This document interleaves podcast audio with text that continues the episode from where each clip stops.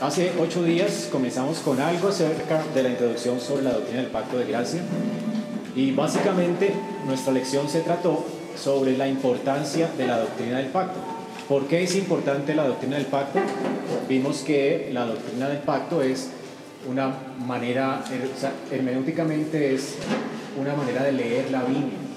Son como unos lentes que nos ponemos para leer la escritura. Y vimos que todo el mundo tiene estos lentes. Es decir, hay varias formas de leer la escritura y a través del tiempo, pues, si tú me dices cómo lees la Biblia, para ti quién es Dios, cómo Él entra en relación con la gente, pues ya podría definir tu teología. Si es dispensacionalista, si es pactual, eh, si es dispensacionalista progresiva, pero todos en nuestra visión de la Biblia tenemos siempre una forma de leer la escritura. Así que la teología del pacto es una forma, y creemos que es la más bíblica, de leer la escritura. Entonces, realmente es importante porque eso afecta nuestra hermenéutica. Pero además de afectar nuestra hermenéutica, como vimos hace ocho días, pues también hermenéutica, para que entiendan los que no están familiarizados con las palabras técnicas, es eh, la interpretación de la Biblia. O sea, afecta nuestra interpretación de la Biblia. ¿okay? Bueno, pero también afecta nuestra vida y también la forma en que nosotros tratamos con Dios y descansamos en Él. No es lo mismo entender que el Señor demanda de nosotros obras para poder tener una buena relación con Él, a descansar en la obra de Él, ¿verdad? Y hacer obras en agradecimiento. Es muy diferente, ¿verdad? O sea que eso cambia también tu visión de la vida cristiana. Eso afecta también la iglesia y el pastorado. No es lo mismo, ¿verdad?, predicar la Biblia diciéndole a la gente lo que tiene que hacer, a predicar la Biblia exaltando a Cristo para que la gente, por la gracia de Dios, se motive a vivir la vida cristiana de una manera que glorifique a Dios. O sea que cambia aún la predicación, cambia el sentido de la iglesia también. Eh, afecta la eclesiología o la doctrina de la iglesia también, porque no es lo mismo que pensar que Dios tiene dos tratos diferentes con el hombre, uno en el Antiguo Testamento y otro en el Nuevo, y pensar que hay, Dios tiene dos pueblos, Israel y la iglesia, y por lo tanto la iglesia solamente es un paréntesis en el plan de Dios, luego eso afecta la doctrina de la iglesia. Porque si es así, bueno, la iglesia, el concepto de iglesia pues cambia completamente. Así creemos que la iglesia viene desde el Antiguo Testamento que Dios es un solo Dios, que ha tenido una sola esposa, que ha tenido un solo pueblo, esto va a afectar la forma en que vemos la iglesia y la consideramos. ¿Cómo se está edificando la iglesia? ¿Se edificó desde Hechos de los Apóstoles o desde Génesis 3.15? Ese es el punto, o sea que la, la visión que tenemos de eso va a afectar aún la doctrina de la iglesia. Y usted puede ver que la doctrina real, la doctrina de la Biblia son como un gran telar, que si usted le quita un hilo, ¿verdad? Va a afectar todo el telar todo se distorsiona. Y es así como sucede con la doctrina del pacto. Es tan central en la teología que además de eso es la forma en que se organizaron las doctrinas en nuestras confesiones de fe reformadas. Es eh, con el pacto como fundamento o base. Así que el pacto es algo muy importante. Eh, la doctrina del pacto, ¿cuándo surgió? ¿Cuándo se dio? Bueno, nosotros creemos que la Biblia es eh, es la fuente misma de la, de la teología del pacto. Esta teología se descubrió en la Reforma Protestante. Eh, normalmente cuando hablamos de la teología del pacto, las personas hablan de un señor que se llama Cocceius, C-O-C-C-E-I-U-S.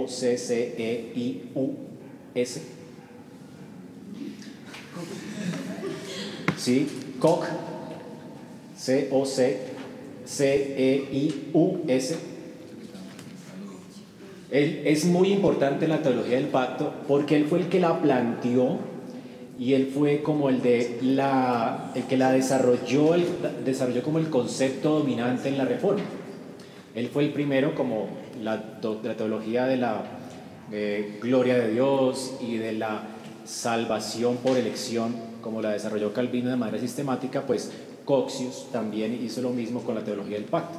Así que muchos dicen que él es como el, el, que descubrió en la escritura la teología del pacto. Pero es curioso que en la Reforma Protestante, ya antes de él, personas ya estaban hablando del pacto de gracia.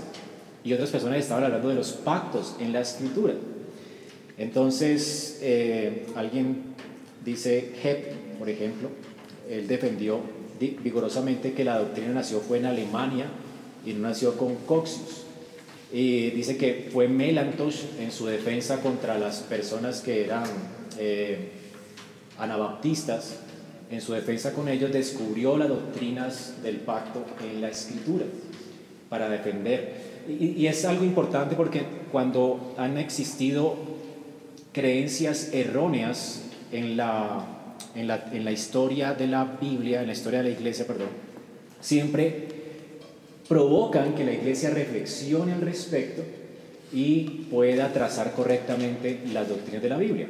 En el comienzo de la iglesia, las doctrinas que más atacaron, ¿cuáles fueron? ¿Se acuerdan? La, doctrina de Cristo fue una, ¿verdad? ¿Y qué se desarrolló con, con, la, con relación de la doctrina de Cristo? ¿Se acuerdan que el primero... ¿Cómo? O sea que eso provocó reflexión en la iglesia y se desarrolló un credo donde se exalta a Cristo como Dios. Y después fue atacada la doctrina de la Trinidad y tenemos el credo Nicea, ¿verdad? Y tenemos una, un credo bien formado para hablar acerca de la doctrina de la Trinidad. Así que las herejías han causado reflexión en la iglesia.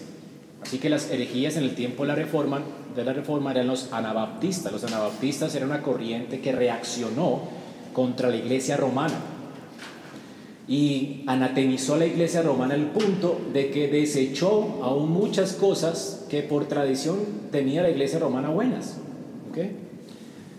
Así que fue allí donde, para defender la doctrina bíblica, la iglesia reformada comenzó a reflexionar en la sola escritura y fue allí donde aparecieron las doctrinas del pacto. Entonces, ¿por qué no antes las doctrinas del pacto fueron desarrolladas y sí fue después en la reforma? La respuesta es porque la iglesia no se estaba enfrentando ataques directos contra la doctrina del pacto en los comienzos de la iglesia. muchas de esas doctrinas se dieron por sentado, pero lo que más defendían fue la comunidad, la doctrina de Cristo, la doctrina de la iglesia, que es la iglesia, pero no la doctrina del pacto del bautismo.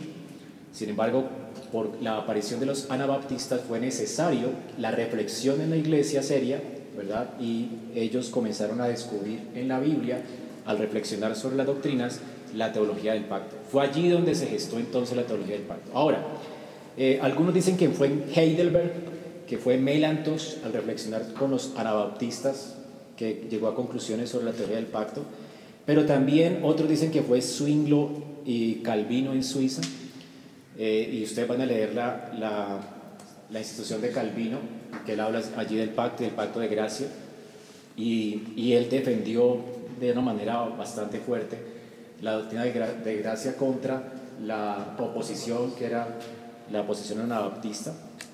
Pero también hay algunos indicios de que no solamente fue en, bueno, en, en Suiza, especialmente en, en, Ginebra con Calvino, sino también en Zurich. Y en Zurich habían varias personas que estaban hablando de la doctrina federal del pacto otros eh, alemanes también tenían al mismo tiempo como la misma doctrina en, reflexión. Y tenemos también en Inglaterra, los ingleses también estaban reflexionando sobre esto. En Escocia, los escoceses realmente hicieron de la doctrina del pacto su fundamento para la teología. Eh, y, esto fue algo maravilloso, la desarrollaron de una manera impresionante, mucho más amplio que Coxio. Entonces, la pregunta es, ¿quién fue entonces el que la promovió o el que la descubrió? Bueno, y la respuesta es muchos, porque están en la Biblia. Realmente la doctrina del pacto fue la reflexión en la teología reformada precisamente porque fue la reforma la que, la que promovió la lectura de la Biblia, la que colocó la Biblia al servicio del pueblo protestante, porque recuerden que la Iglesia Católica prohibía la lectura de la Escritura y la, la tenían en un idioma que la gente ni siquiera podía escucharla. Lo que escuchaban eran las ideas de la, Iglesia romana. Así es que cuando la Iglesia protestante colocó en manos del pueblo la Biblia fue allí cuando comenzó a descubrirse las doctrinas del pacto, porque las doctrinas del pacto obviamente son bíblicas. Así es que todo eso se debió realmente a las escrituras. Ahora, algo curioso es que no todos llegaron al mismo entendimiento de la teología del pacto. Y es, creo que, eh, a causa del punto de partida de cada uno de las diferentes tendencias. Bueno, hay dos grandes tendencias en la reforma. Ustedes saben que fue Lutero el que la promovió inicialmente. ¿Y qué promovía Lutero? ¿Cuál era su fuente, o sea, como su caballo de batalla? La salvación solo por fe. O sea, la justificación por la sola fe. Y esa fue la batalla de Calvino. Parece que Calvino y sus discípulos siempre reflexionaron a partir del hombre y la justificación. Pero la reforma fue un punto más allá y descubrió que en la escritura el centro no es el hombre y la justificación, sino la gloria de Dios. Entonces esto llevó a la reforma y a los, eh, reformadores, podemos dividir la reforma en dos, porque esos chicos me preguntaron que la, las ¿verdad? Pero la reforma no comenzó sino después con los reformadores como Calvino, Zwinglio, los escoceses, los ingleses, por la reflexión bíblica, y esa reflexión bíblica tenía que ver, el punto de partida tenía que ver con la gloria de Dios. Es decir, ellos descubrieron que todo en la Biblia Dios lo hace para su gloria. Y de hecho, cuando Abraham creyó a Dios y le fue contado por justicia, en Romanos 4 dice que esa fe él creyó para la gloria de Dios. Así que todo es para la gloria de Dios. Y desde allí entonces eh, comenzamos a ver en la Reforma tres principios fundamentales que son la base o el fundamento de la teología del pacto. Y esto va a salir en su examen. Es la base del fundamento y es la gloria de Dios, ¿verdad? Y en esa reflexión entonces tenemos tres puntos importantes. ¿Cuáles son esos tres puntos? El primero es que todo hombre, todo hombre, su trabajo tiene que descansar en un antecedente trabajo de Dios. Lo primero, Dios trabaja. Entonces, y sobre ese trabajo descansa ¿sí? el trabajo del hombre.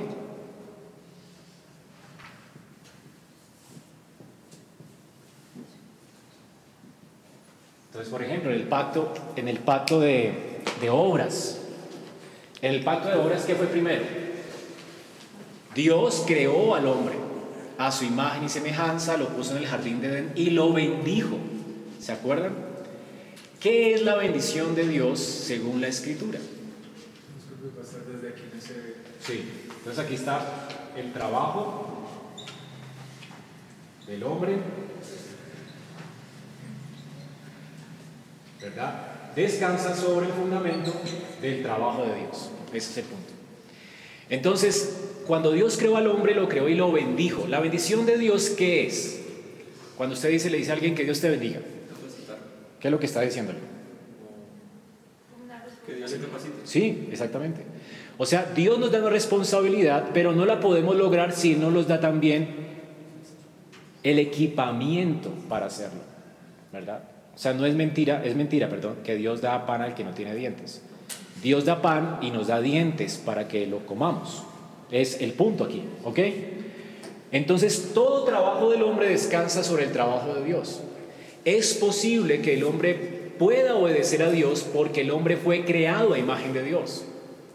Es posible que el hombre se pueda multiplicar porque Dios lo creó varón y hembra con la posibilidad, ¿verdad? Increíble de multiplicarse.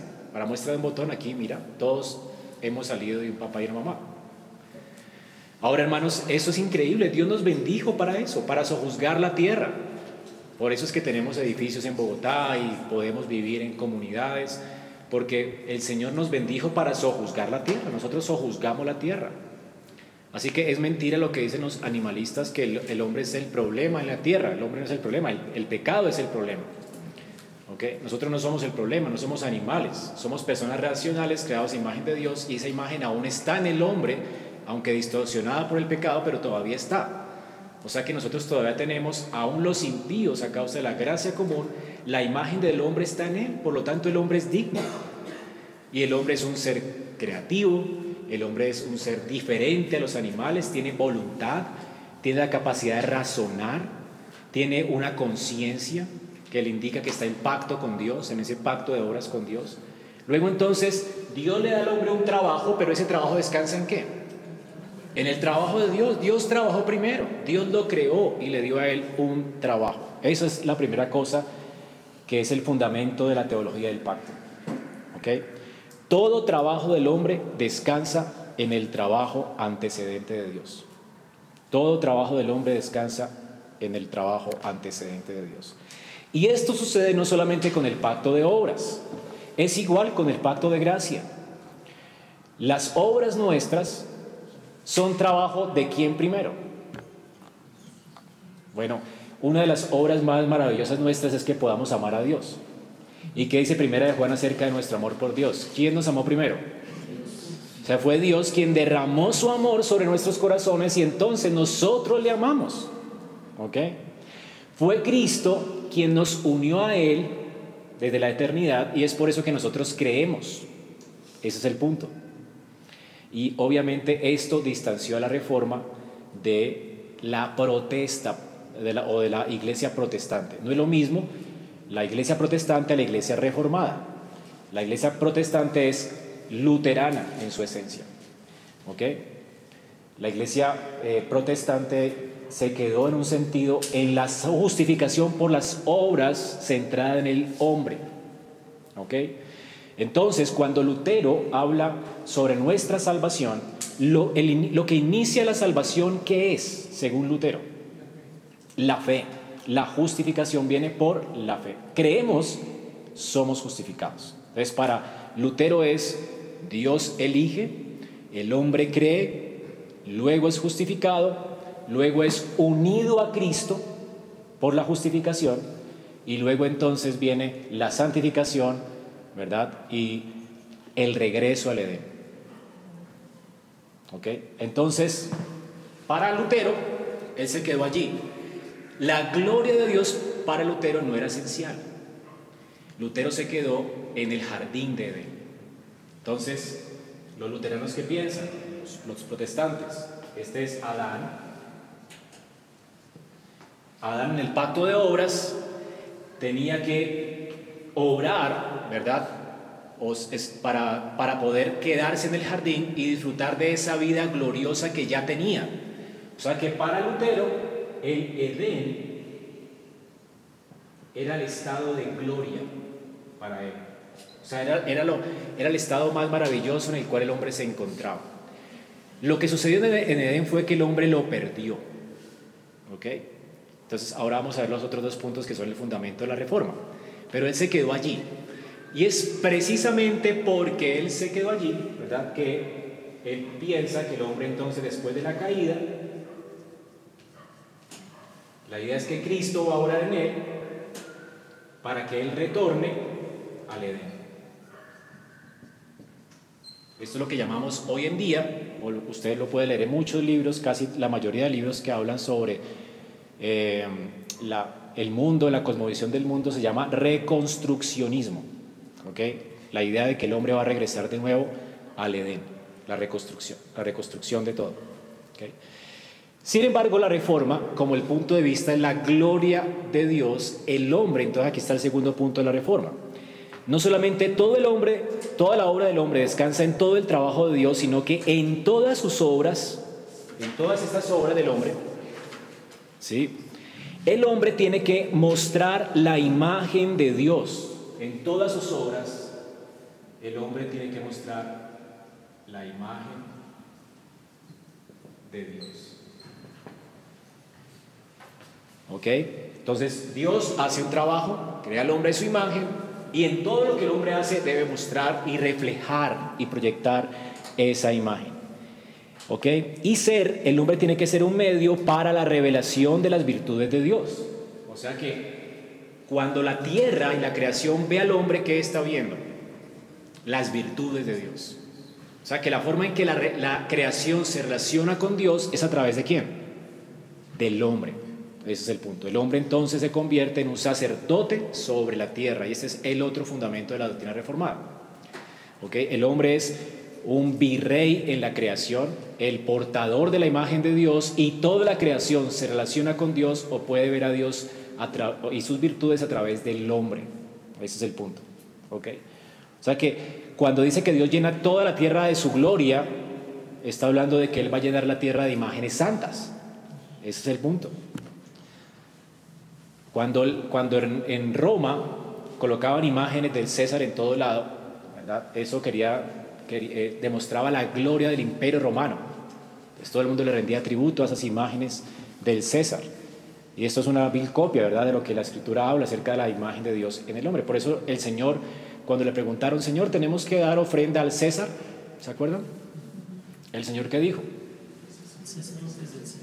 Da al César lo que es del César y a Dios lo que es de Dios. ¿Quiere decir que tenemos que dar el diezmo? No. ¿De quién es la imagen? Dijo el Señor en la moneda. Del César. Del César. ¿De quién es la imagen en el hombre? ¿Qué es lo que tienes que dar a Dios? Todo. ¿Me entiendes? Entonces fíjate, el hombre es creado imagen de Dios, todo el hombre se debe a Dios. El hombre es llamado a mostrar esas virtudes de Dios. Y esto es esencial en la reforma. Todo lo que Dios nos creó fue para su gloria. Y por último, el tercer punto, eh, no debería ocurrir de manera inconsistente esto. Es decir, el hombre no es pasivo en esto. No es que el hombre fue creado para reflejar la gloria de Dios y el hombre ya reflejaba la gloria de Dios. No. ¿Cómo el hombre tenía que reflejar la gloria de Dios? A través de una demostración visible con sus obras. O sea que esto demanda del hombre qué cosas? Un proceder, ¿verdad? Correcto, un proceder de acuerdo a la voluntad de Dios. Y esa voluntad de Dios, Dios, ¿dónde se la reveló al hombre? En su diseño. ¿Okay? El hombre naturalmente tenía la ley escrita en su corazón. El hombre sabía cómo responder a Dios en gratitud y cómo vivir para Él. En esto consistía no tomar del árbol de la ciencia del bien y del mal. El hombre tenía que estar satisfecho obedeciendo a Dios como él sabía que tenía que obedecer a Dios. El hombre fue creado con entendimiento, el hombre fue creado con comprensión y con voluntad. Luego entonces la, la proyección de la gloria de Dios tenía que ver con, sus, con todas sus facultades. Él voluntariamente, con una comprensión completa, tenía que obedecer a Dios. O sea que él tuvo que haber comprendido que él estaba en pacto de obras con Dios. Por eso es imposible que en la reforma protestante el pacto de obras se menosprecie. ¿Me hago entender? O sea, tiene que existir un pacto de obras porque si Dios demanda que el hombre refleje su gloria, Dios tuvo que haber creado al hombre con un depósito de lo que significa glorificarle a Él. O sea, Dios tuvo que darle al hombre claridad en cuanto a sus deberes. ¿Sí me hago entender? Si Dios no fue con el hombre claro, entonces, ¿cómo Él lo expulsó del jardín de Edén? ¿Me hago entender? O sea, Dios tuvo que ser muy claro con el hombre en cuanto a las estipulaciones del pacto. Es decir, entonces que el hombre debe reflejar esta imagen, y esto es importante en el tercer lugar, con toda su comprensión y con toda su voluntad. O sea que por medio de una vida consciente y activamente Él debe llegar, llevar esa expresión a la práctica, esa expresión de la imagen de Dios a la práctica, de manera activa. ¿Okay? Entonces aquí tiene que ver con, obviamente, las obras. El hombre está obrando de acuerdo a lo que Él es. Y el hombre ya tiene en sí mismo, ¿verdad?, toda la comprensión de lo que implica estar en pacto con Dios. Oh, ¿Cómo, hermana? El tercer punto es que el proyectar la imagen de Dios no debe ocurrir inconscientemente, ¿verdad? O de manera pasiva. Eso es imposible. O sea, no es que Adán naturalmente fue imagen de Dios, no. ¿Verdad? O inconscientemente fue imagen de Dios, no. Él tenía que saber, él no fue el hombre de Cromañón, ¿verdad? Que comenzó a descubrir para qué eran las cosas. o que comenzó a descubrir quién era Él. No. Dios le reveló a Él quién era Él, para qué lo había creado, cuáles eran sus reglas, cuáles eran sus leyes. O sea, el, Dios no creó al hombre en un estado de inocencia. ¿Me hago entender? Esto ataca el centro del dispensacionalismo. Porque el, dispensacionalismo que dice que Adán estaba en un estado de qué? Si Adán hubiera sido inocente, ¿por qué Dios lo expulsa de Edén? ¿Sí me entienden? O sea, es imposible que Dios castigue a alguien y ese alguien muera por ser inocente. ¿Sí me va a entender? O sea, Adán no fue creado en un estado de inocencia. Adán fue creado en un estado de conciencia. Él era consciente de su relación de pacto con Dios. Y era tan consciente que él sabía cómo glorificar a Dios y tenía que proyectar esa imagen con sus obras. El no hacerlo implicaba para él qué? Muerte. Y el hacerlo implicaba para él qué? Gloria trascendente. Y es aquí donde nos separamos de Lutero. ¿Ok? Porque el hecho de que el hombre refleje esa imagen de Dios y el hecho de que el hombre esté en pacto de obras, eso implica no solamente sanciones negativas, sino también premios, ¿verdad? Una bendición positiva. La bendición positiva de Adán no era quedarse en el jardín de Edén. Ese es el punto de la reforma. Esto es lo más fundamental, hermanos, para todo lo que vamos a ver.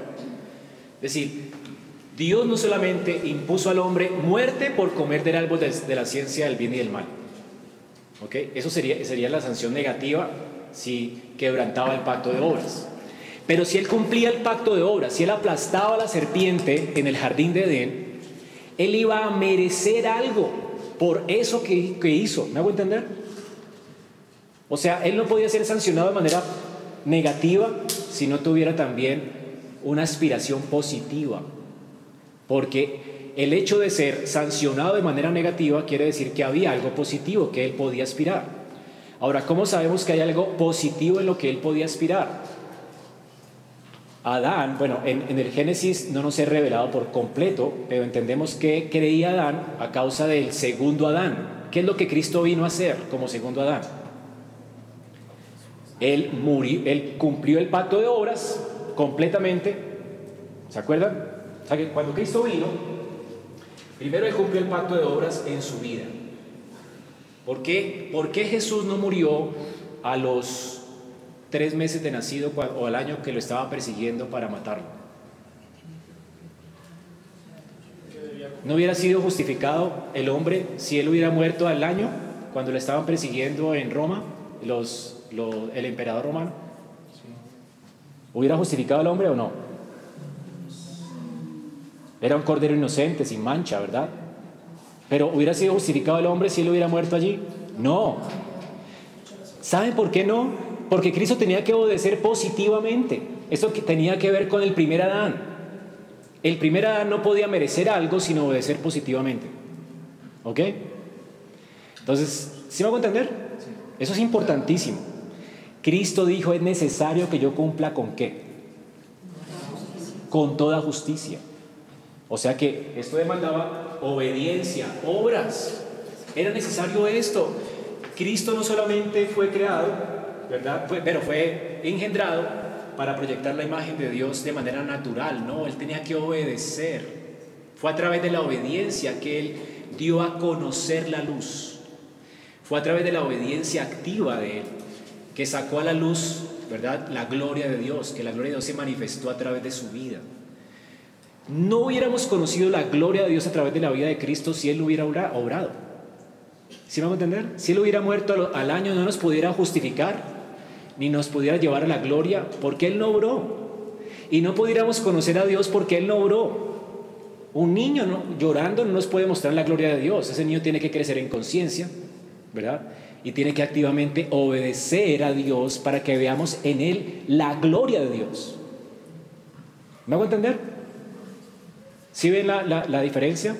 Ahora, el punto es que Cristo obró por nosotros, pero también Cristo murió ¿Y por qué Cristo murió? A los 30 años después de haber cumplido perfectamente la ley de Dios, ¿por qué tuvo que morir? Porque Adán fracasó. Así que él llevó sobre sí mismo el fracaso de Adán. Él pagó, llevó la culpa de Adán sobre sí. En ese sentido, Cristo se convierte entonces en el segundo Adán completamente. No solamente porque obedeció activamente la, la ley de Dios, sino porque lo que demandaba la ley de Dios fue puesto sobre él. La culpa que demandaba por nuestra desobediencia fue puesta sobre él. Y esto se le llama obediencia pasiva de Cristo. ¿Ok? Así que en ese sentido, cuando Cristo obedeció por nosotros y cuando Cristo murió por nosotros, ¿qué sucedió al tercer día? Solamente resucitó y ya, y regresó al jardín. ¿Dónde está Cristo? Dice Pablo en Efesios ahora. Sentado. Y eso es muy importante porque ¿cómo estaban en el Antiguo Testamento los sacerdotes? Según Hebreos, de pie, ministrando, así ofreciendo sacrificios. Y Hebreos dice que Cristo una vez ofreció un sacrificio, una vez y para siempre, ¿verdad? Para hacernos santos. Y se sentó. Ya dejó de trabajar. ¿Ok? Él terminó el trabajo, proyectó completamente la gloria de Dios y mereció qué cosa? Mereció el descanso eterno. ¿Y ese descanso dónde estaba? Aquí está el descanso. Él se sentó ¿dónde? No en la tierra. Cristo no ha sentado en la tierra, hermanos. En la gloria. ¿Usted piensa que hay un lugar diferente a este físico? ¿Cristo resucitó físicamente? ¿Usted cree eso? ¿O espiritualmente? Físicamente. ¿El cuerpo físico de Cristo dónde está ahora? A la diestra de Dios Padre. Ahora, ¿ese lugar es físico o espiritual? Ambos. ¿Ok? Tiene que ser físico. ¿Y él qué dijo? Voy a preparar qué? Moradas para vosotros. Hermano, yo no quiero regresar al jardín de Edén. En el jardín de Edén, ¿cómo éramos? Mutables ¿Ok? Y porque este hombre era mutable, pecó, pero el segundo hombre venció por nosotros y mereció la gloria inmutable. Y este es el descanso eterno o la gloria. Por eso Dios creó el mundo en seis días y al séptimo descansó. Dios nos está mostrando desde el comienzo el fin. Él quiere invitar al hombre a entrar en su reposo. ¿No han, notado que en la Biblia siempre habla de entrar en el reposo de Dios? Como Dios reposó de sus obras. ¿Ok? Así que el hombre está invitado a obrar para merecer entrar en el reposo de Dios a través de una cabeza federal o representante federal. Adán falló, Cristo venció. Cristo venció, obró y se sentó a la diestra de Dios. Y la Biblia dice que Él es la cabeza del cuerpo. Y si Cristo está allá y es la cabeza del cuerpo, ¿verdad? Y la iglesia es la gloria de Él o su cuerpo, la gloria del que todo lo llena en todo, Él no puede estar sin su cuerpo allá sentado. O sea que, ¿dónde estamos nosotros ahora de manera eh, espiritual? Con Él. ¿Ok? ¿Y dónde vamos a estar? Con Él. Cuando el Señor venga en gloria, la iglesia va a ser llamada a Él. Y esta tierra va a ser deshecha por fuego, dice Pedro. ¿Se acuerdan? ¿Ok? ¿Y nosotros dónde vamos a estar? A la gloria, porque Él venció. ¿Ok? Él es nuestro segundo Adán. Entonces, en ese sentido, según Lutero, lo que Cristo vino a hacer simplemente fue justificarnos para regresar al jardín. ¿Ok? Pero cuando la reforma comenzó a estudiar la Biblia, se dio cuenta que la aspiración del hombre era mucho más alta que el Edén. El hombre no fue creado para el Edén. La misma, el mismo patrón de, las siete, de los siete días de la semana, seis de trabajo y uno de descanso de Dios, es un patrón que nos está mostrando la aspiración a la que fue llamado el hombre en el jardín. Dios estaba invitando al hombre a un compañerismo eterno con Él en un lugar de reposo eterno si obedecía. Él lo perdió en la caída, ¿verdad? ya no podía ser merecedor de eso, ahora entonces la única, el único que pudiera llevarnos allá sería Cristo. Así que esto es fundamental para la teología del pacto. Porque solamente hay dos formas de estar en pacto con Dios. Adán o Cristo. ¿Ok? Adán o Cristo, no hay otra forma. Dios no se va a relacionar contigo sino en Adán o en Cristo. Si estás en Adán, estás bajo condenación ya, porque en Adán todos pecaron, ¿verdad? Y si estás bajo condenación, Dios no se puede relacionar contigo. O sea, la única relación de Dios contigo, ¿cuál sería? Ira, ¿verdad? Por cuanto todos pecaron, están que destituidos de la gloria de Dios. Así que el que no cree en, Cristo ya ha sido condenado porque la ira de Dios está, está sobre él. Y eso está es muy importante porque ya está. Todo el que está en Adán está bajo la ira de Dios. Así que no hay otra manera de relacionarnos con Dios. Todo el mundo está en pacto con Dios, sea que esté en Adán o sea que haya confiado en Cristo. Y siempre ha sido así desde el Antiguo Testamento.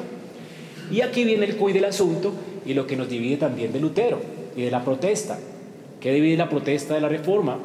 Nuestro entendimiento de cómo nos vienen las bendiciones del pacto de gracia. Lutero dijo, creemos, somos justificados, luego unidos a Cristo por la fe. ¿Verdad? Pero la reforma no cree esto. Porque en el ámbito de quién nosotros nacemos, de Adán. ¿Por qué pecamos? porque nacemos de acuerdo a la naturaleza de Adán. O sea que nosotros somos todo lo que somos, somos en virtud de lo que somos en representación de Adán. ¿Ok? El hombre no peca, el hombre no llega a ser pecador porque peca. El hombre llega a ser pecador porque Adán pecó. Ya nace pecador. ¿Vamos a entender? Igual sucede con Cristo. No hay algo en nuestra vida que no sea causa de nuestra unión con Cristo. Y es allí el punto de la reforma.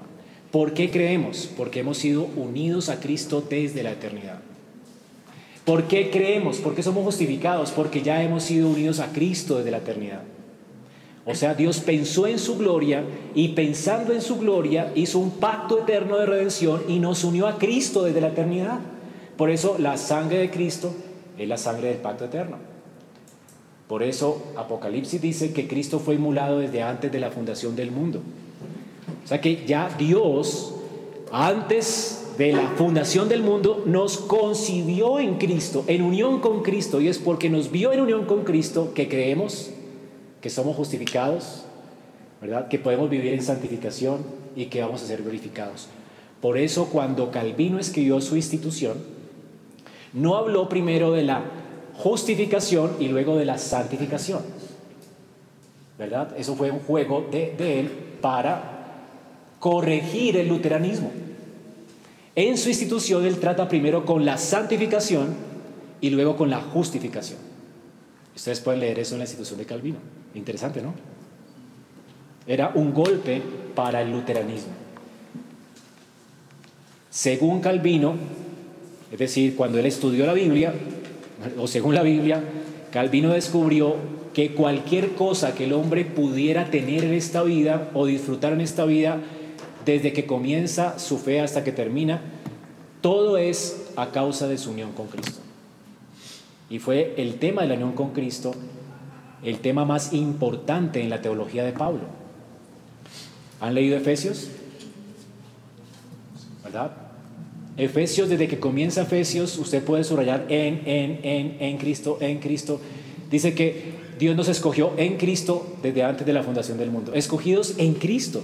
Y es porque somos escogidos, que somos justificados. Y es porque somos justificados que creemos. Y que podemos creer y tener fe en Dios. ¿Se acuerdan? Ok. Entonces, hermanos, la, esta la, doctrina de la reforma se fundamenta en estos tres puntos importantes. Todo el hombre, el trabajo de todo hombre descansa en el antecedente trabajo de Dios. En todas las obras el hombre tiene que mostrar la imagen de Dios y ser un medio para la revelación de sus virtudes.